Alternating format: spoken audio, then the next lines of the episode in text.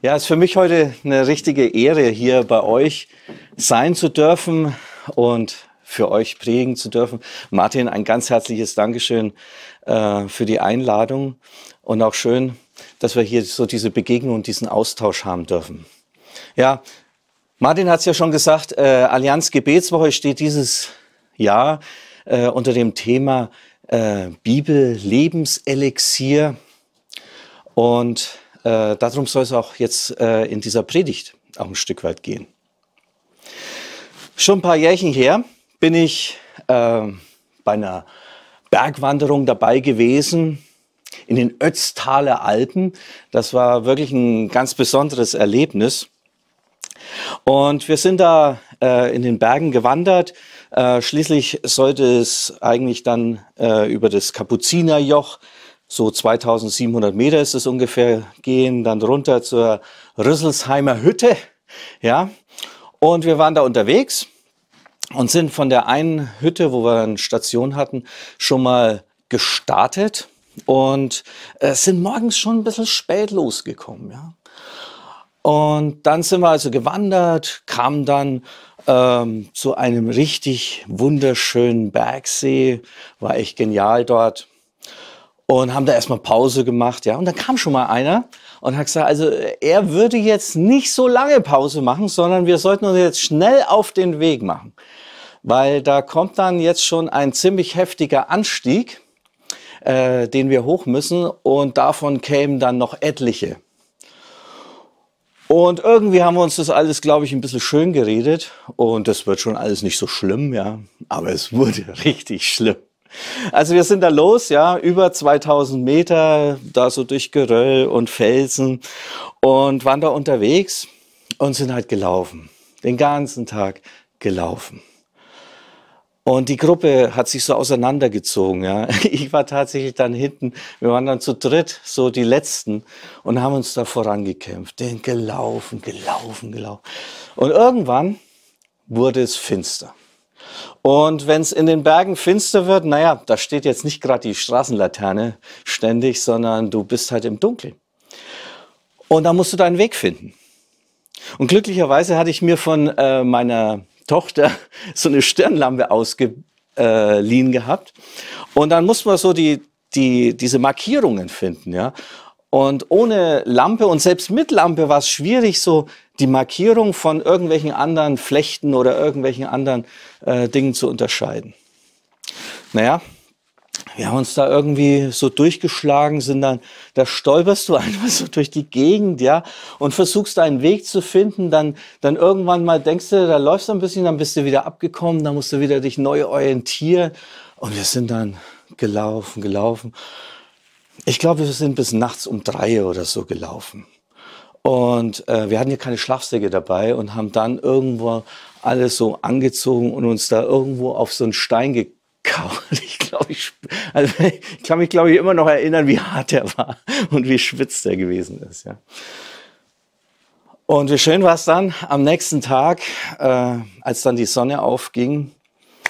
Äh, die Bilder, die ihr jetzt hier seht, äh, die sind leider alle total verwackelt. Warum? Weil ich so gefroren habe und da konnte ich die Kamera nicht stillhalten.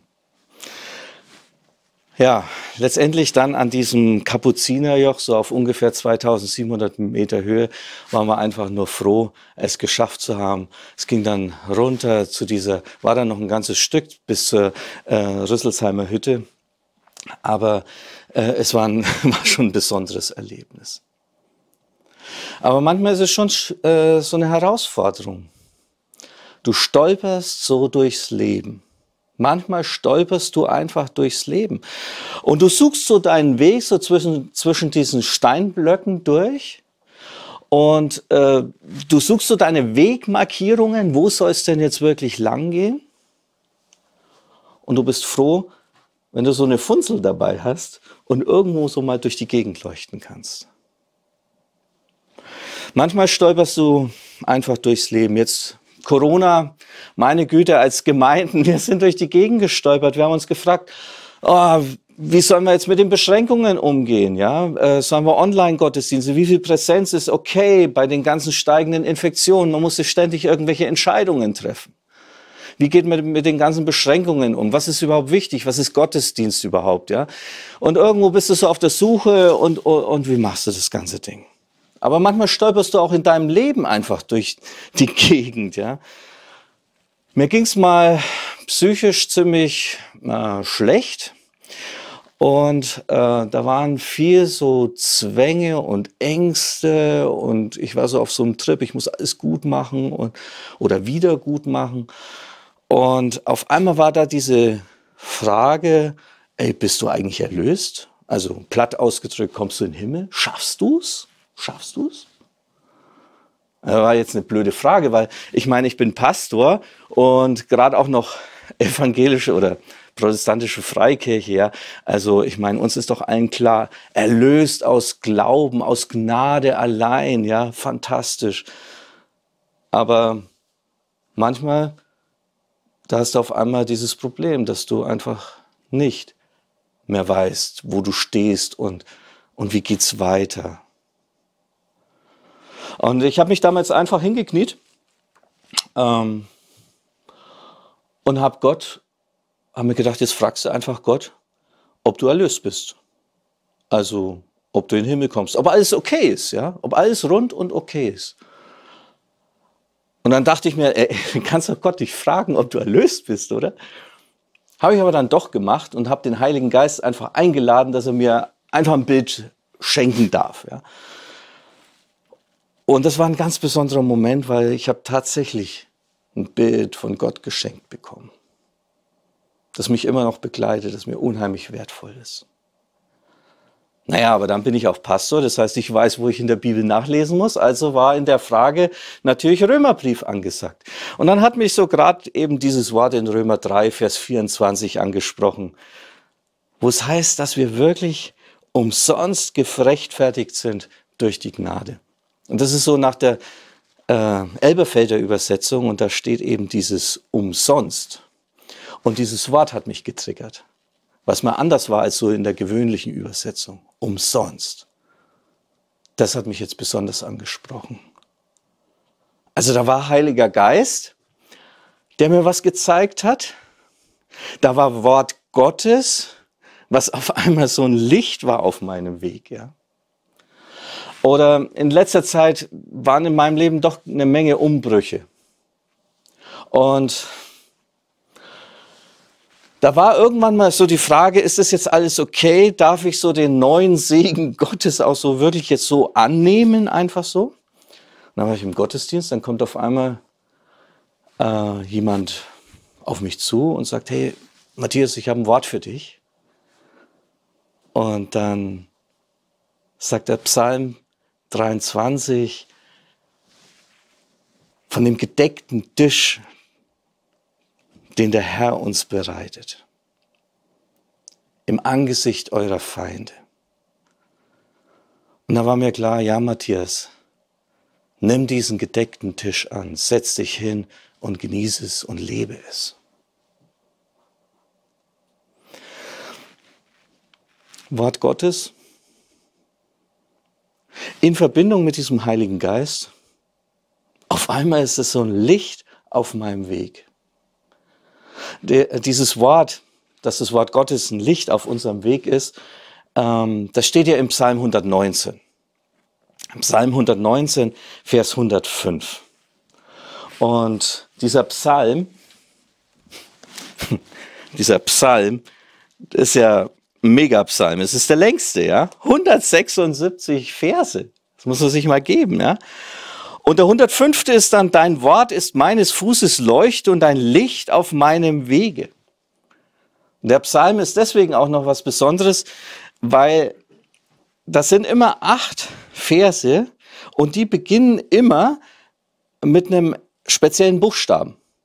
Also nach dem hebräischen Alphabet. Also die ersten acht beginnen alle mit Aleph. Und dann kommen die nächsten, die fangen an mit Bet, dann Gimel, Dalet und so weiter. Und dann geht es so richtig durch. Da hat sich einer richtig fett Mühe gemacht. Warum macht sich jemand so viel Mühe, so einen Psalm ewig lang, ja, mehrere Seiten zu dichten und dann auch noch so kunstvoll? Überlegt sich, was fällt mir alles zu A ein, ja, und zu B?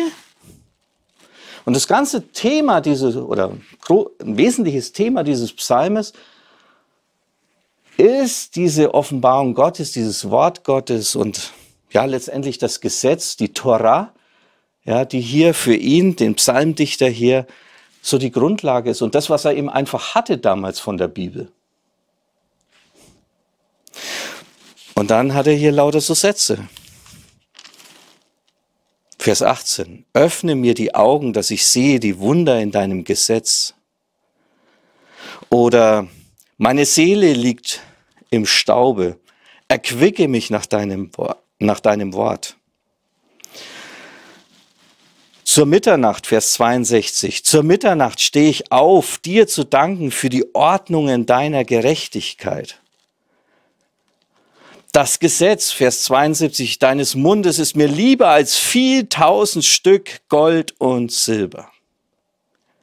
Und dann geht es so weiter, ja, wo er hier einfach, wo man spürt, er sucht irgendwo in seinem Leben Halt, er sucht einen Trost und er entdeckt dieses Wort Gottes, dieses Gesetz, das was er einfach hatte, für sich auf ganz besondere Art und Weise. Eine ganz besondere Kunstform dieser Psalm. Was begeistert mich an der Bibel? Mich begeistert an der Bibel,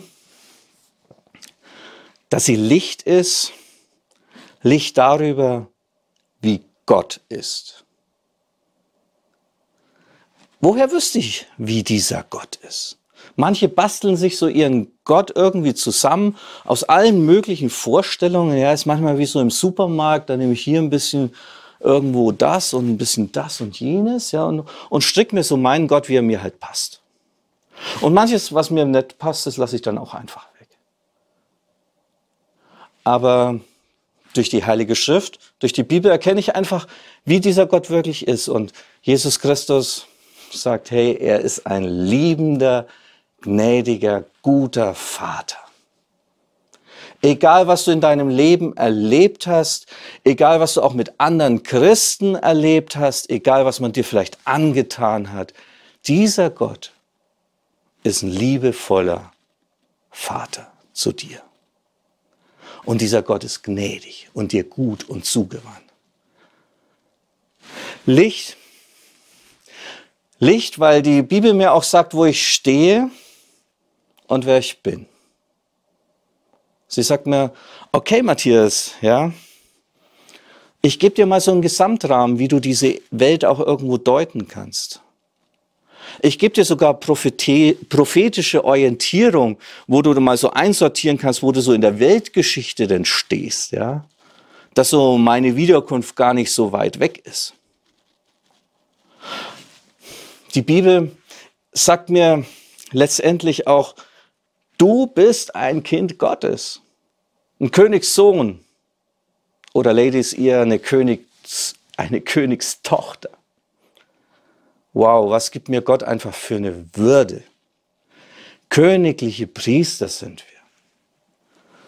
Bibel, das ist Licht, weil, mir, weil sie mir auch eine Klarheit gibt. Und das kann schon manchmal wehtun.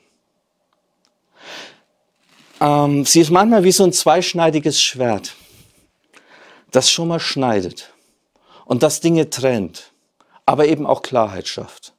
Und das falsches Verhalten auch tatsächlich beim Namen nennt. Dass eben Ehebruch Ehebruch ist. Und dann bist du manchmal in der Versuchung, dir Dinge auch einfach schön zu reden. Das passt schon irgendwo. Aber wenn du genau hinschaust und wenn du diese Bibel dich ansprechen lässt, dann deckt sie manches einfach auf. Das kann schon mal wehtun. Aber Gott will dich einfach auf einen guten Weg leiten. Licht auf deinem Weg, letztendlich in der Ewigkeit hinein, mit einer wunderbaren Perspektive. Der Heilige Geist bringt die Buchstaben zum Leuchten. Zur Zeit Luthers wurde die Bibel ja von Mönchen abgeschrieben. Und es war so in so Skriptorien und die haben sich echt mordsmäßig Mühe gegeben. Und äh, per Hand und, und Zeichnungen, also vorne die, die Buchstaben verschönert. Und schließlich wurden dann so aus, mit Holz wurde das Ding eingebunden und, und ganz toll. Und die Bibel, von der sie abgeschrieben haben, die musste angekettet werden, damit sie nicht geklaut wurde. Und auch in Bibeln, wenn, äh, auch in den Kirchen, wenn da mal eine Bibel auslag, dann war die an der Kette dran.